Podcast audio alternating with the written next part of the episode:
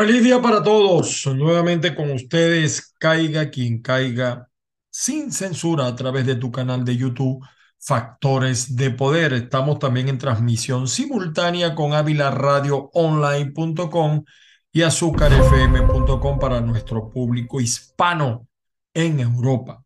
Mi nombre es Ángel Monagas, me encuentras en Twitter, me encuentras en TikTok, en Instagram, también me encuentras como arroba Ángel Monagas. Todavía, todavía existe TikTok. No sabemos cuándo va a ser eliminada aquí en los Estados Unidos. Estamos también en Facebook, en un fanpage, em, caiga quien caiga, sin censura. Y por supuesto, les recuerdo a todos mi WhatsApp, más 1-561-379-5254, solo eh, escrito. Alguna gente, por cierto, me ha hecho algunas denuncias y no las he podido atender, lo reconozco, porque nuestro exilio no es dorado, Señor. Nosotros tenemos eh, que hacer otras cosas para sobrevivir acá y, y no es fácil hacer estas dos cosas. Pero le pido a esas personas que me envíen un email, un email, y yo primero leo, verifico, intento comunicarme con algunas personas para, eh, en todo caso es su denuncia, pero yo trato de ver la eh, de verificar un poco la, la, la, la veracidad, la pertinencia. Eh, y a veces también, por, vamos a decir desde el punto de vista mediático, la, la, tendencia, ¿no? Tiene que porque a veces no es lo mismo hablar en una Semana Santa que hablar después de la Semana Santa. Así de simple, por si acaso, hago estas aclaratorias. Saludos a todos nuestros eh. Muchos tenemos, el señor en, un señor en Margarita, tenemos otro en Cabimas, tenemos gente en Chile, en México, en Perú. Miren, estos días me escribieron de Costa de Marfil, qué cosa tan buena, ¿no? Y muchas de Inglaterra también nos escriben tratamos a todos en, la mayoría de las veces de, de responder algunos de los comentarios. Bueno, hoy tenemos algunas cosas que decir, amén de las circunstancias que estamos viviendo y de las sorpresas. No, no, hoy no va a ser un solo programa, es decir, hoy vamos, hoy voy a hacer una primera parte eh, de lo que yo considero una pregunta clave en todo este asunto que se está discutiendo en este momento. De verdad, yo creo que es fundamental verificar si la oposición venezolana tiene un plan. Y hablaré, miren, esta semana voy a hablar de las muertes, porque hay muertes que no pueden quedar olvidadas, como la de Geraldine Moreno. Yo conocí a su mamá en Venezuela no podemos olvidarnos de esos asesinos. Yo celebro que Diosdado haya llevado, aparte de esos torturadores, a su programa de televisión. Me enteré después porque yo no veo ese programa. Y aunque sé que de vez en cuando me saca y no precisamente para hablar bien o para lo, para lo que a él le interesa, ¿no? Pero es bueno que la gente copie esas caras. Si nosotros tenemos una oposición organizada, Todas esas imágenes, todas esas fotos deben repartirse a todos los venezolanos. Esos son los asesinos, esos son los torturadores. Esas caras no se pueden olvidar. Pero por eso a veces yo me pregunto, ¿tiene la oposición un plan? Hace unos días, pues, como esta primera parte que les iba a mencionar, el, el gran mamerto Nicolás Maduro, visiblemente presionado eh, por las circunstancias que lo rodean actualmente, manifestó que no sabía si las elecciones presidenciales serían en el 2023 o en el 2024. Miren ustedes esta película. Ante esta información, por cierto, un pantallero de siempre, eh, apoyado, ya les voy a decir por quién, y se nos olvida, tampoco eso no se nos puede olvidar, porque sobran los documentos de todo el dinero que le entregaron. El señor Juan Guaidó, que Jorge Rodríguez está tratando de revivir, de apoyar eh, eh, para que voten en las primarias por él, y, y Jorge Rodríguez tiene un plan, salió a explicar que para un escenario, eh, para un escenario eh, de elecciones presidenciales, no se cuenta con algo tan elemental con que un cronograma. Es decir, no hay un cronograma. Eh, sin embargo, Guaidó retó a Maduro. Sí, lo retó. Estoy echando, porque algunas cosas que, que revisé, pero algunas que se nos olvidan. Retó a Maduro a que pusiera una fecha ya, ya con el discursito de que me quieren poner preso, de que me quieren poner preso, no lo quieren poner preso, eso es un plan de Jorge Rodríguez para subirlo, porque hoy en día Guaidó tiene tanto rechazo como Nicolás Maduro, es una cosa increíble, un fenómeno digno de estudiar.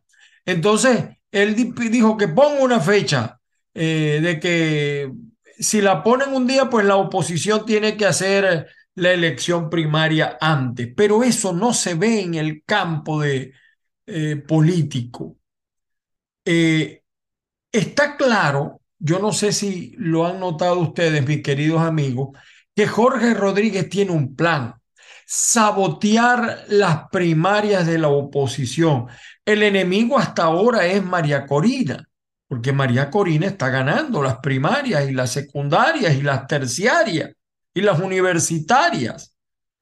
Es el mismo Jorge Rodríguez que dirigió el CNE, que fue el que hizo el negocio con Smartmatic, que, que metió a Tibisay, porque eso nunca ha sido imparcial. Eh, el que eh, Jorge Rodríguez, para hacer memoria, el que infiltró aquel procedimiento de recolección de firmas para la, el revocatorio del 2016 y que luego judicializó todo y se paralizó todo y donde además se inhabilitó la tarjeta de la unidad. Es decir, la participación de aspirantes a inhabilitados es posible que de aquí allá no sean habilitados. Eh, eh, y ese es un interrogante que tenemos nosotros. ¿Qué va a pasar si gana uno de estos inhabilitados? ¿Qué le va a dar legitimidad a esa línea de sucesión de candidato para no terminar con, o decir, para no terminar eh, con algo que le dé legitimidad? Eh, porque, ¿cuál es la garantía? En todo caso, no, hasta ahora no se ha visto Claro, yo sé lo que está buscando el chavismo. El chavismo está tratando de igualar a Maduro con algún candidato de la oposición y por eso sale el payaso del conde del Guácharo, hombre sin ninguna formación. Por títulos no, porque eso los compran, los venden, eso no, no, no crean en títulos, solo en, eso están en el mercado persa, pues, a, buen postor. Entonces tratan de demostrar que el conde, un tipo que fue mesonero, que fue tal. Chico, no, gobernar es una cosa seria. Lo que pasa es que este país de Venezuela nunca debió tener un presidente como Nicolás. Nosotros somos la comidilla mundial. La comidilla con un presidente sin, no solamente sin ninguna formación, sin ningún background. Es decir, el político, el político que las nuevas generaciones merecen es un político consustanciado con los problemas de, su entorno, de su realidad. Yo no estoy diciendo que sea un político tradicional, puede ser un político nuevo, pero consustanciado, formado, imbricado con, lo que la gente quiere, con lo que los jóvenes quieren. Entonces, este Jorge Rodríguez eh, ha metido algunos personajes, eh, ha infiltrado algunos personajes eh, para sabotear esa primarias, como es el caso del señor Benjamín Rauseo, que estoy averiguando una cosa que tiene por allá en España. ¿Qué están buscando ellos?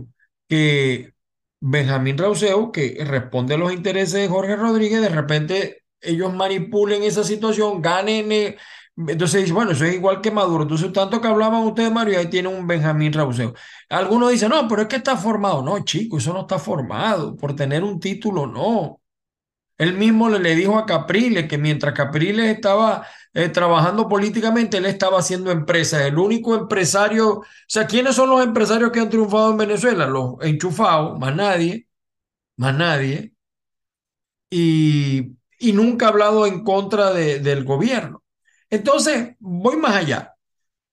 Eh, hasta ahora, nadie se ha preguntado, voy a revisar el tiempo porque no me quiero pasar hoy, hasta ahora nadie se ha preguntado eh, con cuál tarjeta de la oposición va a participar en estas elecciones presidenciales. El chiripero disfrazado de alacranes ya tienen su AD, tienen su voluntad popular, tienen... Ah, bueno, PJ no la pueden utilizar, pero le llaman, eh, le tienen otro nombre. ¿Tienen alguna idea ustedes de cómo manejar eh, la utilización fraudulenta de estas tarjetas de los partidos tradicionales como AD, como COPEI? También hay un COPEI eh, chavista en favor del régimen que las tiene secuestradas. ¿Qué, plan tiene la oposición? Es decir, la plataforma unitaria. ¿Tiene la oposición algún plan alterno ante estas situaciones?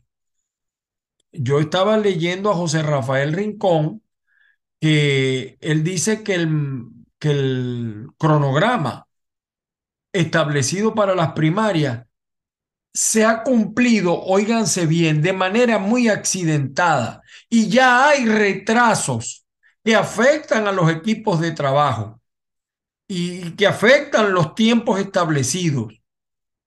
Yo no sé qué dirá el presidente de, la, de la Junta, de la, hemos tratado nosotros de comunicarnos con él para, para lograr una conversación, pero no hemos podido. Porque ya la conformación de las juntas regionales ya tiene un retraso de 30 días. Entonces Guaidó viene y dice, si el régimen eh, adelanta las elecciones, entonces las primarias deben ser adelantadas. Pero ¿cómo? ¿Dónde? ¿Cuándo? Si hasta ahora hay retrasos. Ya, se, ya debieron haberse presentado los nombres y no se han presentado. Además, porque por ahí viene un nuevo candidato. Por ahí viene un nuevo candidato. Y les voy a decir algo, ese nuevo candidato a lo mejor no tiene el verbo de otro, pero a lo mejor políticamente tiene ma mayor peso, ¿no? Eh, eh, o sea, la cosa se, va se pudiera complicar, sobre todo viendo que hasta el presente, así digan los que están con María Corina, María Corina no ha sido habilitada. Ella está ganando, pero no ha sido habilitada. Ella cumplió, ya ella cumplió con la inhabilitación, pero hasta que no sea publicada, es como que usted está preso, ya cumplió la pena, pero mientras no sea publicada la orden, usted sigue preso. Y eso también está pasando con el señor Capriles, pero ese sí está inhabilitado. Entonces, ahí, ahí lanzan un poco de pote de humo. Eh, eh, si adelantan las elecciones, no me quiero imaginar la estampida de candidatos que, que, que veremos. Ya, mira, imagina Roberto, el de Copey, se me olvida hasta el nombre, chico. Eh, también aspirando. Y, y una candidata muy folclórica, Delsa, no tiene a nadie. Por ahí vi otro, Dios mío, que a veces me escribe ver no sé qué cosa. Eh, mire, eso no lo conoce nadie. O sea, por Dios, es que no hay seriedad en la oposición. No hay seriedad. Y, y entonces eh, Guaidó está tratando de pescar en río revuelto. Eh, Capriles Mm, como Capriles le ha tirado dos, tres declaraciones buenas, pero le falta, no tiene el empuje. Y por eso es que María Corina pues les está dando una pela en este momento. Ahora, se ha planteado la oposición retomar el consenso como método para designar su candidato y abandonar las primarias. No. Y fíjense lo que está pasando en este momento. Porque cuando uno habla de consenso dentro de la oposición, te sacan hasta la madre, pues. Pero ¿y si hay adelanto de elecciones, qué va a pasar? Eh, no hay como ir a unas primarias. Entonces, ¿qué va a pasar? ¿Quién va a ser el candidato? Y eso lo sabe, eso lo sabe la gente de Nicolás Maduro asesorado por los cubanos. Gustavo Petro está montado en su propio circo eh, a costa de la situación política venezolana, invitando a un grupo de países a reunirse en Colombia para plantear soluciones a una problemática de nuestro país. A lo mejor vamos a invitar a Eduardo Fernández que tuvo una, una consideración sobre eso. Tácitamente el gran mamerto Nicolás Maduro apoyó la iniciativa. Fíjese, la apoya eh, eh, Maduro que sea con Petro. ¿Y por qué no? ¿Qué pasó con México? Voceros opositores de una vez, sí, sí, vamos para Bogotá a reunirnos, la propuesta de Petro. Petro, que tiene serias diferencias con un grupo de guerrilla que no responde a los intereses de él, otro grupo de guerrilla responde a los intereses de Nicolás Maduro. Sin embargo, pues e, esa reunión se va a discutir sobre Venezuela, pero hasta ahora yo no he visto, a lo mejor usted la ha visto, ninguna invitación de Gustavo Petro a los sectores de la oposición. Ellos se han autoinvitado. Gustavo Petro, pues, está impulsando esa propuesta para, ¿para qué? Es que a Gustavo Petro le interesa resolver el problema de la oposición y de la democracia en Venezuela. Mentira, mentira. Lo que está buscando Gustavo Petro es el bendito problema de las sanciones, relajar las sanciones en contra del régimen de Nicolás Maduro. E, esa es una fórmula que él tiene para favorecer un clima adecuado eh, donde se puedan resolver los problemas políticos de Venezuela y él siempre como protagonista. Él es el nuevo líder latinoamericano de la, del, del socialismo, del comunismo. Y entonces, fíjese toda la laraca que causó la postura de Fernando Blasi en, en, cuando llegó acá a los Estados Unidos, eh, que solicitó supuestamente a nombre personal, eso no existe en materia diplomática, que se relajaran las sanciones. Y, y, todo, ese, todo lo que se está haciendo, a Maduro no le interesa el proceso electoral, a Maduro lo que le interesa es lo que contribuya a relajar las sanciones, porque Maduro tiene un serio problema. Y, y ya los cubanos dijeron que tienen un problema de gasolina y que los países que se comprometieron con ellos no les resolvieron. Entonces, a veces uno se pregunta, perdonen lo mal pensado que soy yo, perdonen a todos los youtubidentes de, de, de factores de poder. ¿Será que la oposición tiene un plan para favorecer a Nicolás que nadie conoce?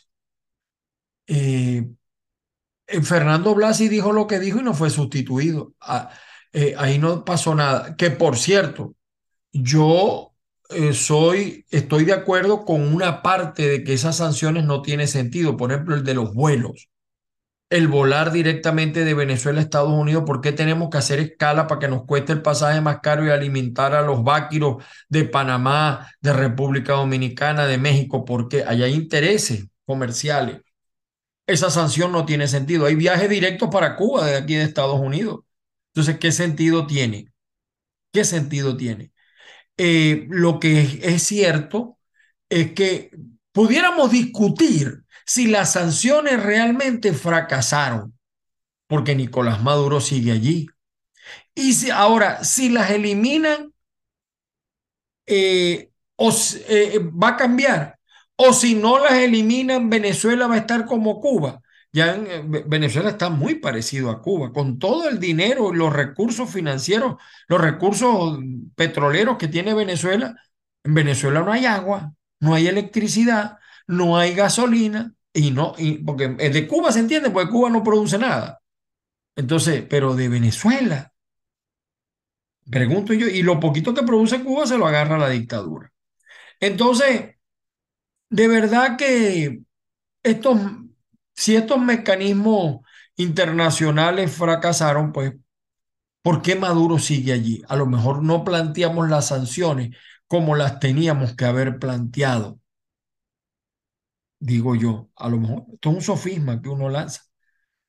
En este disparatado análisis, el planteamiento de esos iluminados, de algunos iluminados de la oposición, es que Maduro es un dictador. Yo siempre he dicho que Maduro no es un dictador, está muy lejos de ser un dictador. En una dictadura hay seguridad, en una dictadura hay respeto al régimen, pero hay respeto.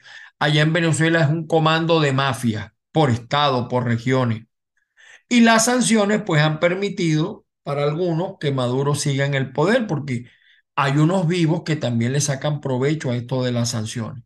Ahora, al quitarle las sanciones, Maduro va a mejorar o al menos tendrá más chance de salir del poder.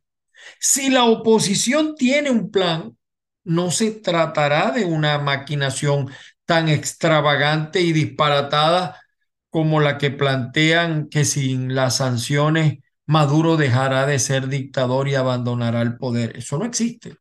Si le quitan las sanciones, o sea, eso es lo que hay que analizar. Yo propongo el debate. Analicemos hasta qué punto son buenas, hasta qué punto son malas o cómo deben plantearse. Si hasta ahora el apoyo internacional a la causa venezolana no ha rendido su fruto, es porque definitivamente los actores políticos de la oposición que acapararon las tareas pues, de restauración eh, de la democracia no cumplieron con su papel. Desde el 2017 hasta la operación Gideón en el 2020 hubo un plan. De allá para acá, ¿qué ha pasado? Pregunto yo, de allá para acá, ¿qué ha pasado? Entonces, les dejo este análisis. Voy a tener en una segunda parte el miércoles o el jueves la agenda de crisis para Venezuela, para que ustedes la conozcan. Hoy tenemos algunas noticias que les quería comentar. Vamos a ver si nos da tiempo ver algunas noticias. Ayer fue el evento eh, de la, una multitudinaria caminata en Maracaibo. El, el, el, mensaje religioso sigue llegando. Hubo temblor al norte de Mérida, también en el sur y un conflicto de los yupas en las carreteras. Eh, murió el periodista Rodolfo Smith, eh, en otra información, miren, mañana, mañana vamos a tener eh, a Javier Mallorca, lo vamos a entrevistar en Zoom Politicón. Él tiene este blog Crímenes sin Castigo, bien interesante hablar con él, eh, sobre todo del tema de la policía anticorrupción y, y todas esas cosas. Y otra información Así fue el último cumpleaños en libertad de Joana Torres, la mujer acusada de, corrupción junto a Jovel Roa.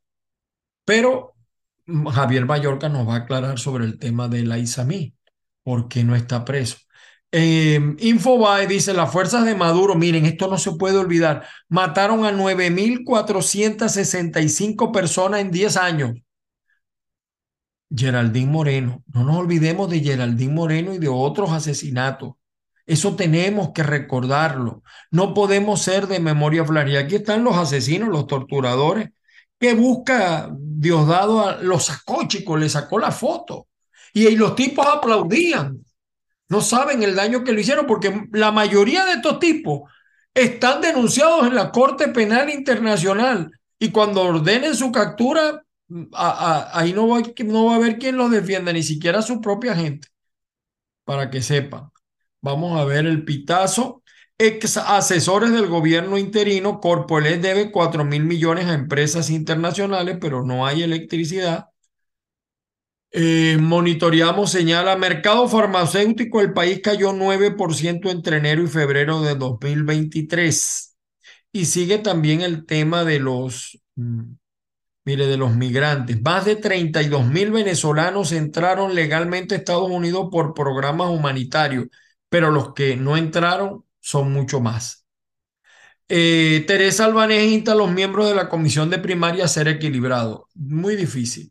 El Nacional, estos fueron, mire lo que dice el Nacional, estos fueron los nuevos acuerdos entre Irán y PDVSA tras la salida de la ISAMI. La gasolina. Y la gasolina, por cierto, está matando el aparato eh, automovilístico, automotor de Venezuela, lo está matando. Eh, los motores se, se, mueren, los carros se mueren. O sea, esa gasolina iraní está acabando. Y se lo digo yo por experiencia propia. Más de tres veces nuestro vehículo tuvimos que, que cuando no era la bomba de la gasolina, los filtros, todo, un daño total. Están envenenando nuestro parque automotor. Felicito a algunos que se han hecho eco de esta denuncia, algunos diputados. Diario tal cual trae aquí una cosa interesante. director del SAI me dice que cambios en el sistema obedecieron a data corrupta. Chicos, y ahora es que se dan cuenta, ¿no? ¿Qué, qué cosa? ¿Qué cosa? Y versión final, miles de fieles acompañaron a Jesús de la Misericordia en su 26 caminata por Maracaibo. Y aquí tienen esto, miren. Lo pueden leer en caigaquiencaiga.net. Reina el silencio. Aquí está. De Falco Billonario en Venezuela, como el ministro, como el ministro Castro Soteldo, Álvaro Pulido y, y Majet Khalil usaron Agropatria y PDVSA para robar a los ciudadanos, pero nadie lo toca. Qué cosas, ¿no? Nadie lo toca a él y a otros corruptos. Bueno, señores, en próximos programas seguiremos hablando si la oposición tiene un plan, si tiene un plan. Hasta ahora me da la impresión a mí que no hay plan. Si no hay un plan, y creo que hemos carecido de un plan desde el 2020 para acá, para salir de esta pesadilla para acabar con, sobre todo porque hemos tenido gente muy ineficiente y que tiene mucho que explicar, porque yo no quiero, es decir, cuando yo le reclamo a los chavistas, no quiero opositores iguales que los chavistas. No, primero hay que salir de los chavistas. No, yo no creo eso. Vamos a salir de los corruptos, estén donde estén, porque nosotros sí practicamos el verdadero caiga quien caiga. Feliz día para todos las bendiciones del Padre Celestial y que la fuerza los acompañe.